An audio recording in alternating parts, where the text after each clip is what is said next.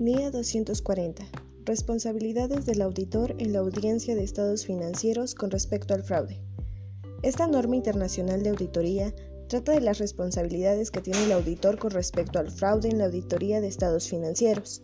En concreto, desarrolla el modo de aplicar la NIA 315 y la NIA 330 en relación con los riesgos de incorrección material debido a fraude.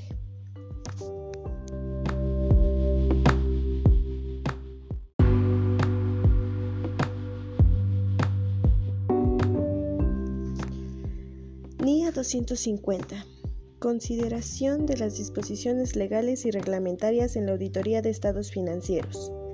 Esta norma internacional trata de las responsabilidades que tiene el auditor de considerar las disposiciones legales y reglamentarias en la auditoría de estados financieros.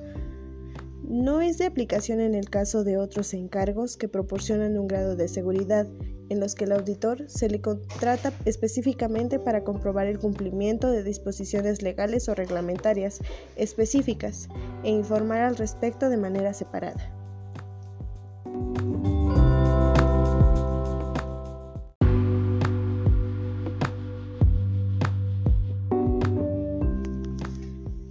NIA 260.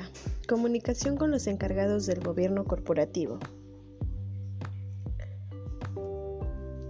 Esta NIA explica la responsabilidad que tiene el auditor de informar a los responsables del gobierno de la organización respecto a los hallazgos que se presenten en la auditoría de los estados financieros. Asimismo, expone los asuntos que deben ser objeto de comunicación.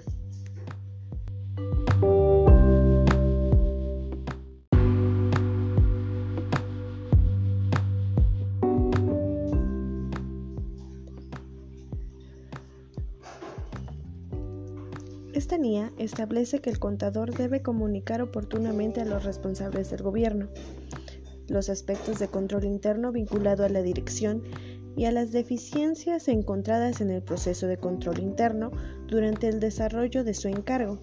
A su vez, y dada la importancia de esta información, se requiere que el contador esté al tanto de estas nuevas normas.